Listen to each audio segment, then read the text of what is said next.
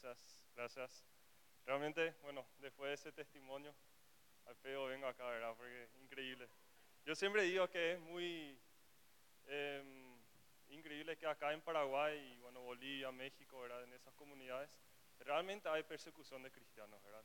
Y muchas veces nosotros pensamos, no, pero eso es algo así, de, qué sé yo, Afganistán y eso, pero acá en Paraguay pasa y pasa mucho, y testimonios como este hay, hay varios, ¿verdad? Eh, pero es increíble, es increíble cómo el Espíritu Santo obra, y, y yo creo que las personas que bajo persecución le aceptan a Jesús, después llevan una vida con Jesús y evangelizan, realmente van a ser una de las personas que van a tener los lugares más altos en el cielo, realmente. Eso es lo que yo pienso. Así que es muy, muy increíble. Bueno, yo soy Rane Rempel. Eh, quizás muchos de ustedes me conocen, quizás muchos no. Para mí es un honor estar acá. Eh, realmente, muchísimas gracias por tenerme acá. Eh, como ustedes saben, yo voy a hablar un poquito sobre el lazo de la adicción. Yo mismo pasé por la adicción, pero bueno, mis padres vinieron hoy, entonces no voy a contar mi testimonio para... No, mentira, pero... Eh, sí voy a hablar un poco sobre eso. Eh, pero simplemente también antes de nada quiero decir que yo, como todos ustedes, eh, soy un cristiano común y corriente, ¿verdad? Yo pasé por las adicciones, ahora puedo decir que soy libre de eso, ¿verdad? Pero la lucha sigue todos los días, ¿verdad? Entonces yo no soy ni para nada, no vengo acá a hablar, no, no pienso que soy superior que nadie, ni, ni que tengo todo figured out, no sé cómo dice, no, no, no sé todo, ¿verdad? Pero creo que sobre el tema de las adicciones, sí sé, porque yo mismo pasé por eso, y también hace poco yo terminé mi estudio en psicología en Estados Unidos, entonces no es lo mismo que en Paraguay, pero hice cuatro años de estudio en psicología con un enfoque en rehabilitación y entonces yo les quiero hablar un poquito sobre el lazo de la adicción, porque lastimosamente esa es una realidad por la que muchos jóvenes acá en Paraguay, en, el colegio, ya pasan por eso, o al menos experimentan con eso, ¿verdad?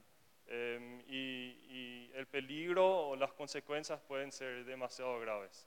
Y yo tengo en mi corazón ayudarle a, a los jóvenes que luchan con eso, ¿verdad?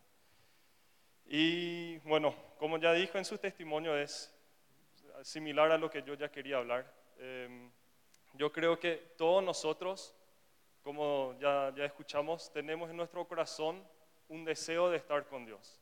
Realmente tenemos ese deseo, tenemos el deseo de estar con Él.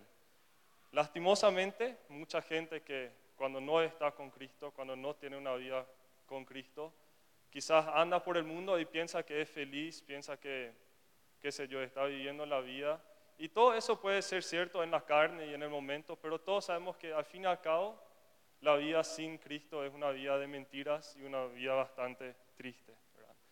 Y yo creo que nos imaginemos como si fuera que en un lado nosotros tenemos el amor de Dios, en el otro lado tenemos el pecado.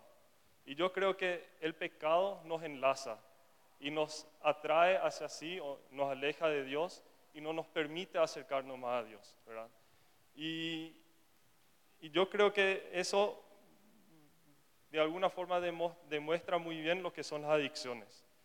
¿Puedes pasar el siguiente, la siguiente diapositiva? Porque, ¿qué es la adicción?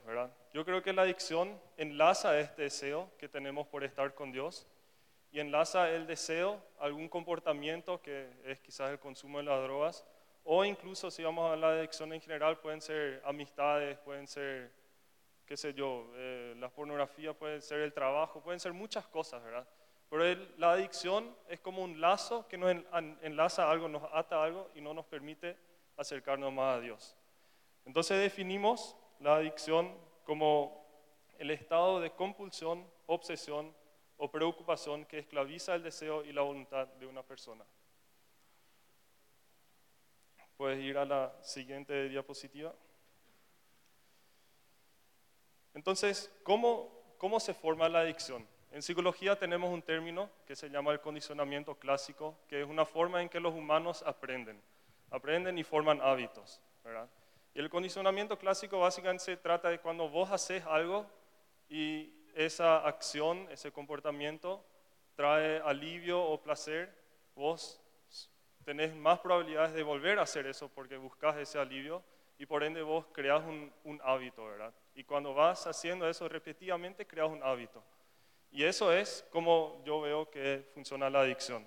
Porque uno, por ejemplo, usa alguna droga o qué sé yo, ve y se siente que el efecto es bueno y busca ese efecto continuamente y con el tiempo va formando una adicción. Entonces, acá ven, ven que tengo, voy a explicar esto brevemente, tengo un, ¿cómo se puede decir? Un ciclo, ¿verdad? Que, que tiene tres etapas. Ven que eh, arriba a la derecha está la etapa 1, que es la etapa de aprendizaje. Abajo está la etapa de la formación del hábito. Y arriba a la izquierda está la etapa número 3, que es la etapa de la lucha. Y ven que todas las flechas en el centro van apuntando hacia el comportamiento, ¿verdad? Y siempre pasa por la palabra que refuerza. O sea, todas las cosas, todas las etapas y todo lo que uno hace básicamente refuerza el comportamiento. Y ahí arriba dice el comportamiento. El, comportamiento pueden ser, yo les quiero motivar, por así decir, piensen en su vida. Quizás acá seguramente la minoría de ustedes, quizás ninguno, ojalá, ¿verdad? Lucha con las drogas. Es por, suerte igual la minoría que, tiene esa lucha, ¿verdad? Pero imagínense cualquier cosa en su vida. Pueden ser, puede ser algún noviazgo, puede ser em, pornografía, ¿verdad? Pero piensen en su vida, ¿qué es algo, un comportamiento, algo que ustedes casi a diario luchan con eso, ¿verdad? Que les está atando, que no les permite acercarse más a Dios, ¿verdad? Pueden ser muchas cosas. Eh, ustedes ya lo sabrán qué es, ¿verdad? Entonces piensen, bueno, el comportamiento. Yo voy a usar el, ejemplo de Pedrito, vamos a decirle que es Pedrito, ¿verdad? Pedrito, un alumno del octavo grado, ¿verdad? Se va y sus amigos le dicen, che, nosotros tenemos una fiesta, vamos a poner una fiesta, ¿verdad? Y Pedrito se da la fiesta y le dan la droga, ¿verdad? Y le, prueban y bajo presión social, Pedrito, que en realidad es una persona un poquito más tranquila, un poquito más tímida, ¿verdad? Prueba la, droga porque no puede aguantar la presión social y se da cuenta que cuando él usa la droga, de repente es una persona mucho más sociable, ¿verdad? Es una persona de repente divertida y sus amigos no se burlan de él, ¿verdad? Y se da cuenta que por el efecto de la droga o porque él consumió la droga, él experimenta un montón de cosas positivas, ¿verdad? Al menos eso es lo que él piensa. Entonces él asocia el comportamiento con placer o alivio. Eso es el condicionamiento, ¿verdad? De ahí empezamos el ciclo. Vamos a seguir. Pedrito se va de nuevo, ¿verdad? Pasan quizás algunas semanas y, continuamente él se va a las fiestas o en, qué sé yo, en cualquier lado, ¿verdad? Y sus amigos se junta con más los amigos y empieza a consumir más constantemente, ¿verdad? Y en su vida él de repente se da cuenta que, pero el efecto de la droga no solo me ayuda con esto, ¿verdad?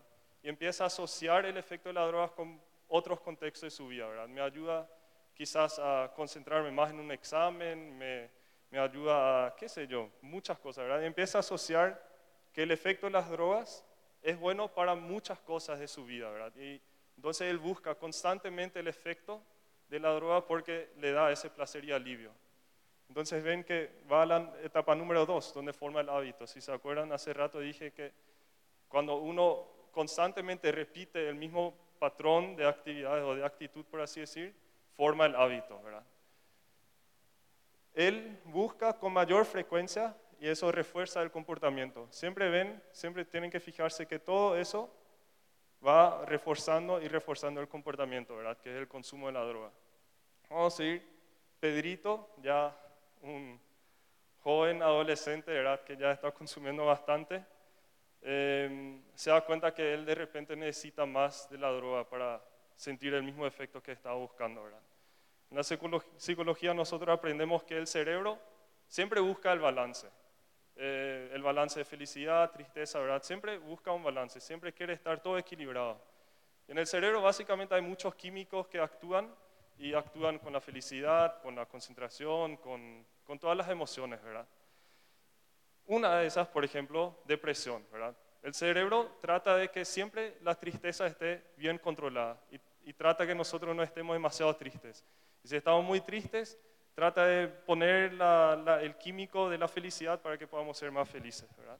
Pero la droga, por ejemplo, cocaína, ¿verdad? Cocaína es una droga que alza tu autoestima, por ejemplo, ¿verdad? O alza tu, eh, en, la química es dopamina. Pero el cerebro pone otros químicos porque la cocaína es tan fuerte en tu cerebro y trata de, de alguna forma contrarrestar ese efecto, ¿verdad? Y si una persona continuamente consume una droga, el cerebro continuamente trata de más y más y más y más contrarrestar el efecto y que termina, termina que la persona tiene que consumir muchísima droga porque ya el cerebro es tan fuerte, por así decir, para contrarrestar el efecto, ¿verdad? Y hay un dicho entre los adictos que es, vos como adicto siempre vas a buscar sentir el efecto de la primera vez que usaste la droga. Eso es casi imposible, ¿verdad? Porque, el cerebro justamente no quiere, porque es algo que saca el balance del cerebro, ¿verdad? Entonces la persona tiene la tolerancia, eso se llama la tolerancia. Porque ya Pedrito está consumiendo con tanta frecuencia y cada vez más y más y más, sí o sí, tarde o temprano, él va a experimentar algún tipo de intrusión en su vida. ¿Qué esta intrusión? Puede ser quizás porque sus padres encontraron la droga en, escondido en la mochila en su habitación, ¿verdad? O en el colegio se le pilló, o ya incluso la gente nomás en la fiesta dice, che, mira, Pedrito, él siempre está consumiendo, está re loco, ¿verdad? Y todo eso. Y tarde o temprano algo va a interrumpir su consumo. Y puede ser que esta persona o puede ser que Pedrito deje de consumir por un tiempo, ¿verdad? Pero ¿qué pasa cuando deja de consumir? Porque ya está tan adicto a la droga que va a sentir el síndrome de abstinencia. Una vez más, el síndrome de abstinencia puede ser diferente dependiendo de la droga que uno consume, ¿verdad? Algunas drogas son muy, muy densas, el síndrome de abstinencia incluso puede ser fatal, pero para otras drogas no es tanto, ¿verdad? En el ejemplo de la, de la cocaína, puede ser que esa persona de repente cuando deja de consumir se ponga súper depresivo, tenga muchísima ansiedad social. Y eso es muy curioso, ¿por qué?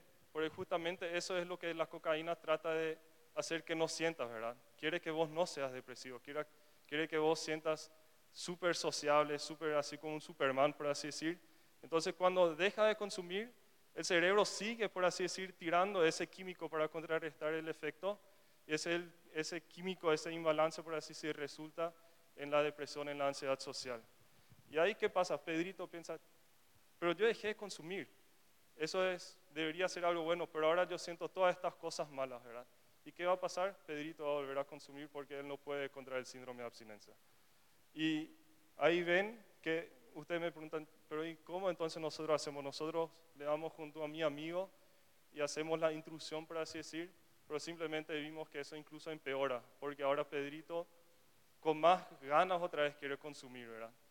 Y es así, es un poquito desmotivante, por así decir, eh, la adicción, porque realmente termina siendo una enfermedad, ¿verdad? Porque el cerebro ya está tan desequilibrado que es un proceso muy difícil de romper. Y si piensan, qué sé yo, morderse las uñas.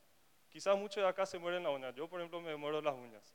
Mi mamá siempre me reta, deja de morder tu dedo. Pero es difícil, porque es un hábito, ya es algo que está tan en tu cabeza hacer. Y quizás acá muchos de ustedes tienen algún hábito también. Y piensen nomás, es difícil romper ese hábito, es súper difícil. Entonces simplemente piensen algo que, es, que desequilibra totalmente el, balance químico de tu, de tu cabeza. Yo les quiero compartir un poquito. Yo tenía una vida muy similar a Pedrito. En gran parte, Pedrito era yo, ¿verdad? Yo crecí en una familia cristiana, crecí acá en la Concordia en un contexto muy cristiano y definitivamente crecí en un contexto mucho más fácil eh, que como el testimonio anterior que escuchamos. Y realmente no tengo nada que quejarme, ¿verdad? Pero yo creo que mi testimonio puede quizás ser algo a que muchos jóvenes en este contexto menonita, cristianos, quizás se pueden eh, sentir relacionados, ¿verdad? Yo de muy temprana edad siempre busqué qué es lo que yo soy, quién, es, quién soy yo, por qué nosotros no vamos todos los domingos a la iglesia, ¿verdad? Y yo veía ya desde muy temprano que era muy rutinario todo, era muy rutinario y yo me preguntaba, ¿qué es lo que estoy haciendo? ¿Qué, ¿Por qué estamos haciendo esto, verdad? Y, y entonces yo busqué ya desde temprana edad de explorar, por así decir, ¿verdad? De explorar qué las cosas que puedo hacer, dónde puedo divertirme más, qué está bien, qué, qué no está bien.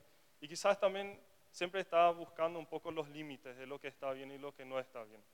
Y y me acuerdo que cuando tenía 12 o 13 años, con mi primo nosotros empezamos a, a fumar y a tomar alcohol, ¿verdad? Y era, por así decir, emocionante, porque quizás nos escapábamos de la, de la ventana de nuestra habitación y nos íbamos a fumar en cristiano, eh, en cristiano en secreto, ¿verdad? Y no era muy cristiano que íbamos, pero en secreto, ¿verdad? Y, y nos emocionaba. Y yo me daba cuenta que me gustaba, me gustaba esa actividad, por así decir, ¿verdad? Y algo que era así de una vez al mes, de repente se hizo algo así de todos los fines de semana, ¿verdad? Y era muy joven, tenía 12 o 13 años y a los 12 y 13 años tu cerebro ni está desarrollado completamente y no, no tenés todavía la capacidad de medir las consecuencias de tus acciones. Y definitivamente eso pasó en mi vida, ¿verdad? Yo no, no pude medir las consecuencias de mi acción en ese momento. Y yo me acuerdo que en el colegio era muy simpático también, porque en el colegio era algo festejado, ¿verdad? Che, qué, qué bueno así, che, te acordás del fin de semana, qué bueno así, ¿verdad? Y yo me sentía bien, obviamente, porque era muy aceptado, era, era así algo facha, ¿verdad? Y yo hoy en día me pienso así, qué burro, en serio. Qué, tipo, y yo pienso también, tipo, qué burro yo, porque yo le motivaba a mis amigos, quizás yo muchas veces fui también mala influencia, ¿verdad? Y después yo le voy a decir que no se junten con mala gente y yo era una de esas personas en el colegio, ¿verdad? No se tenían que juntar conmigo, por ejemplo. Y, pero era así, ¿verdad? Era así. Yo creo que todos ustedes eso también experimentaron en el colegio, ¿verdad? Que muchas veces así, ser irresponsable, em, ir de fiesta, emborracharte y eso, ¿verdad? Cosas que en realidad son vergonzosas, están bien, ¿verdad? Está bien visto. Y, bueno, porque los adolescentes quieren experimentar, quieren ver qué está bien, qué no está bien, pero yo creo que hay formas más saludables de experimentar, ¿verdad? Y yo creo que ojalá algún día pueda ayudar para que en los colegios eso se cambie, esa cultura, ¿verdad? Que esa cultura se cambie, que la forma de experimentar y eso sea un poco más saludable. Eh, bueno, entonces yo seguí consumiendo y había más cosas en mi vida realmente que solamente mi deseo de, buscar mi identidad, ¿verdad? Y mi papá me escribió antes de, de, estar acá que yo puedo hablar con toda libertad. Y yo hoy en día estoy muy bien con mis padres, realmente estoy muy agradecido. En sí, mis padres son padres muy buenos, yo no me puedo quejar. Yo le amo a mis padres, yo sé que ellos me aman a mí.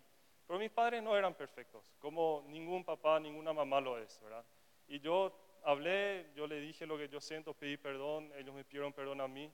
Entonces yo hoy en día yo puedo hablar con libertad sobre esas cosas. Y una de las cosas, yo me sentía muy solo realmente. Yo siempre sentí que de alguna forma yo tenía una identidad como la oveja negra de mi familia, ¿verdad?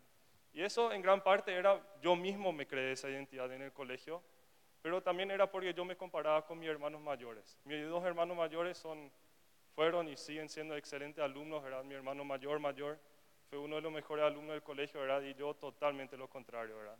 Y siempre la gente decía, che, pero vos sos la oveja negra de la familia, ¿verdad? Y yo tomé esa identidad sobre mí, ¿verdad? Y yo actué sobre eso, y actué mal. Yo actué y acepté eso y hice eso también, ¿verdad? Y en gran parte yo estaba buscando que la gente me mire, que la gente me reconozca, que alguien me diga, acá estoy para vos, ¿verdad? Porque en mi casa, lastimosamente, mi papá, mis padres, mi papá especialmente estaba muy enfocado en el trabajo. Yo creo que él compartió una vez acá el testimonio y dijo que quizás una de las cosas que él hubiera hecho diferente es pasar más tiempo con sus hijos. Estoy seguro que mi papá no lo hizo quizás ni conscientemente, ¿verdad? Simplemente hizo lo mejor que él sabía hacer, ¿verdad? Y, y yo aprecio eso también, ¿verdad? Yo sé que él no lo hizo porque no me amaba, él lo hizo porque él no sabía mejor, ¿verdad? Y lastimosamente esa quizás es también una realidad en el contexto menonita, que muchas veces los padres son muy duros y, no están cerca con sus hijos, ¿verdad? Y sus hijos hacen lo que sea para llamar la atención de su papá, para que su papá le diga, te amo, estoy acá y, pase tiempo con él, ¿verdad? Entonces, yo tan confuso y en, en busca de mi identidad, en busca de reconocimiento, ¿verdad? yo me fui más profundo, más profundo y más profundo, ¿verdad? Tuve muchas charlas con, mi, con mis padres, ellos me decían, pero Rainer, vos te tenés que dejar de juntar con tu amigo y eso, ¿verdad? Y yo pensaba, no, pero yo quizás soy su único amigo cristiano, yo decía, ¿verdad? Y yo le puedo acercar a Cristo. Y obviamente no funcionaba, porque ellos me, me, me estiraban sí que más y más otra vez a la joda. Y, y yo más lejos de Dios, ¿verdad? Y ellos me- más lejos de Dios también, ¿verdad? O sea, no funcionó. Y yo me acuerdo que quizás a los 17, casi 18 años, realmente ahí fue donde caí feo. Porque hasta ahí mi vida era como famoso el testimonio menor cuando se bautiza. ¿verdad? Na, ich war 13 Jahre und dann fing ich an zu rauchen, jetzt bin ich 6 und jetzt bin ich gut mit Jesus y me, me bautizo, ¿verdad? Y es el clásico, ¿verdad? Todo pasa. Y yo hice el mismo testimonio, ¿verdad? O sea, soy culpable de la misma cosa. Pero bueno, a los 17, 18, yo ahí en serio caí fondo. Porque estaba, mis padres no estaban en casa y en serio, no sé, fue Satanás completamente. Yo estaba, no sé ni por qué, en el barrio y había gente ahí, me invitaron a un asado y yo me fui con ellos. Y era gente, o sea, era barra brava de cerro, eran, ¿verdad? O sea, súper en el profundo, así en el fondo y estábamos en el asado y de repente yo veo que en el círculo de ellos se pasan cocaína, ¿verdad? Y, y pasan, pasan, y el tipo que está a mi lado, ¿verdad? Que era uno de los jefes, por así decir, y yo estaba súper intimidado, obviamente, me dice, ¿vos querés probar? No, no, te sientas, no sientas presión, Runner, me decía, y yo, ya sé, sí, ¿verdad? Y probé, y yo pensé que eso fue todo lo que yo busqué en mi vida, ese, ese efecto, ¿verdad? Me hizo sentir tan increíble, en serio, me hizo sentir como Superman, me hizo sentir que yo podía derrumbar todas las paredes de mi vida, me dio seguridad. Yo era una persona súper insegura, afuera súper seguro, pero adentro súper insegura, súper lastimada, ¿verdad? perdida. Y de repente la cocaína me dio algo que yo siempre busqué, me dio esa seguridad, por así decir, ¿verdad? Y no, no tardó mucho tiempo. Yo conozco gente que consumió por varios, varios, varios años, ¿verdad? Y que lastimosamente su vida es bastante densa, ¿verdad? Pero yo por un tiempo muy corto consumí, pero fue muy intenso mi consumo, ¿verdad? Fueron, fueron creo que un año y medio más o menos que yo consumí, pero rápidamente fue algo de casi todos los días. Yo consumía en el colegio, consumía en todos lados y, fue muy rápido. Y muy rápido yo llegué a la etapa número 3. En una de esas, yo estaba, me fui y quería conseguir más droga y pedí prestado, por así decir, 50 mil para comprar. Y no necesitaba 50 mil, pero estaba tan perdido. Y, y yo, bueno, en esa noche, porque estaba tan perdido, yo me olvidé que yo presté, ¿verdad? No sé ni de quién presté. Y estábamos en Ceballos Cue, en el fondo ahí, súper peligroso. Hace poco salió un video ahí que con machete y eso se pelean ahí. Y yo ahí en el fondo estaba y presté un 50 mil y me olvidé y dos, dos, tres días después de repente empiezo a recibir llamadas, ¿verdad? Che, nosotros te vamos a matar, te vamos a matar, devolvernos de 50 mil. Yo así que yo ni te conozco, no sé ni quién sos, ¿verdad? Y, y yo estaba, tenía muchísimo miedo, ¿verdad? Porque, no sé, me, me amenazaban a muerte. Y Heino Reimer, una persona que no sabía nada de mi vida, porque yo era muy bueno en esconder todo esto. Yo tenía una doble vida porque estaba con un pie en la iglesia y con el resto afuera, ¿verdad? Pero era muy bueno escondiendo todo y muy poca gente sabía de mi realidad. Y Heino Reimer no sabía nada de eso. Él fue, o sea, muchos acá le conocen seguramente. Y él me escribió y me dijo, Rainer, yo siento que tu vida está en peligro. No sé qué estás haciendo, pero sea lo que sea que estás haciendo, yo siento que tu vida está en peligro. Y quiero hablar contigo. Y yo accedí porque para mí era muy loco que él sabía que algo estaba mal. Y ahí yo le conté todo y él me desafió a hablar con mi papá, ¿verdad? Y yo no quería hablar con mi papá. Pero me fui a casa, ¿verdad? Me fui y yo me acuerdo estaba muy bien de la charla que tuve con mi papá y le conté todo. Ellos obviamente muchas de las cosas sabían, ¿verdad? Quizás no todo, pero sabían que yo no estaba bien. Le comenté y mi papá se levantó y me abrazó y me dijo que me ama y que me va a ayudar, me perdonó. Y de ahí en adelante las cosas fueron mejorando. Fue muy, muy difícil. Fueron muchos años de lucha, ¿verdad? Y de recaídas. Pero, pero mi familia estuvo ahí. Yo después de graduarme me fui a una escuela de discipulado.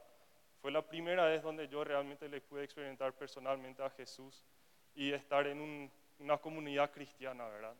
Y ahí yo aprendí tantas cosas, aprendí mi verdadera identidad, que es una identidad en Jesús. Yo les quiero hablar un poquito de eso para cerrar. Yo les quiero leer Efesios 2, 1 al 10. Voy a leer, son 10 versículos, no es muy largo, pero creo que es muy poderoso. Puedes Sí, muy bien. En otros tiempos ustedes estaban muertos en sus transgresiones y pecados, en los cuales andaban conforme a los poderes de este mundo. Se conducían según el que gobierna las tinieblas, según el espíritu que ahora ejerce su poder en los que viven en la desobediencia.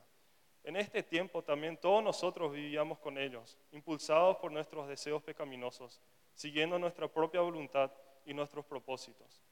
Como los demás, éramos por naturaleza objeto de la ira de Dios.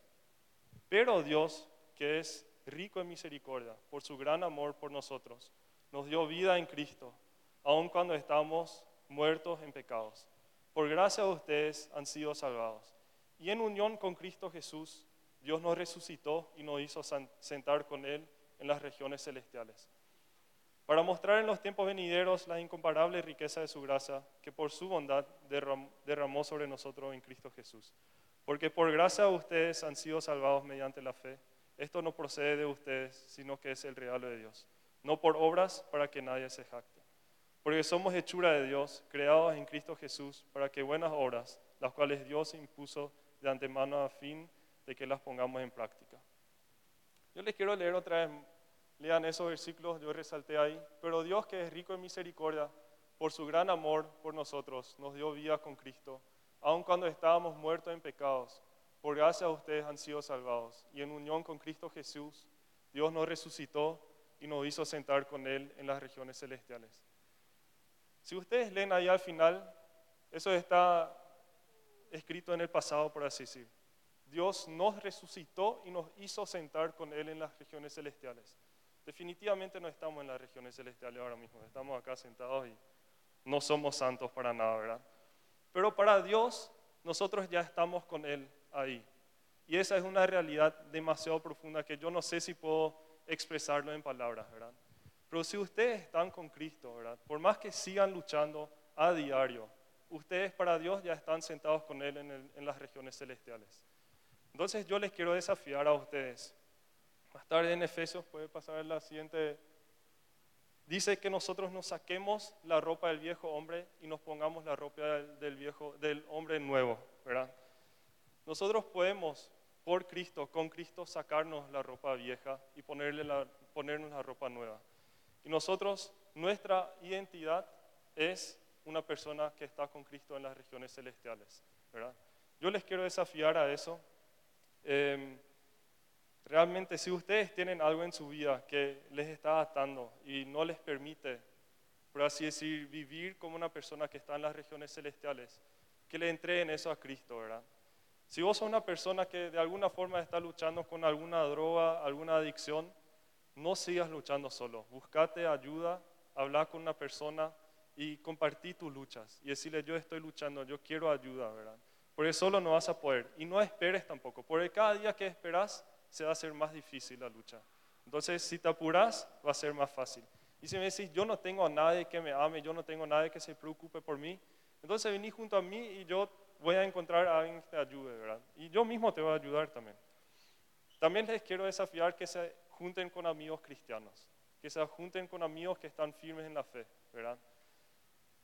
Porque como ya dije, es el famoso no, yo soy su único amigo cristiano y tengo que estar con él y eso no funciona. Tarde o temprano, si vos no sos firme, ellos mismos te van a arrastrar contigo. Es cierto que quizás vos seas la única persona que está ahí para ayudarle a conocerle más a Jesús, pero hacerlo a una distancia, hacerlo a una distancia razonable, sabia, ¿verdad? Quizás le puedes invitar a algún tereré o algo así, pero hacerlo en circunstancias sanas, por así decir, ¿verdad? Y bueno, eso es lo que quería compartir un poco con todos ustedes. Em, espero que de alguna forma pudo ser de bendición para ustedes. Y no olviden que para Dios, nosotros, si estamos con Cristo, Él nos resucitó, nos restauró y para Él nosotros ya estamos en las regiones celestiales. Y esa es su identidad, una persona restaurada, una persona perdonada.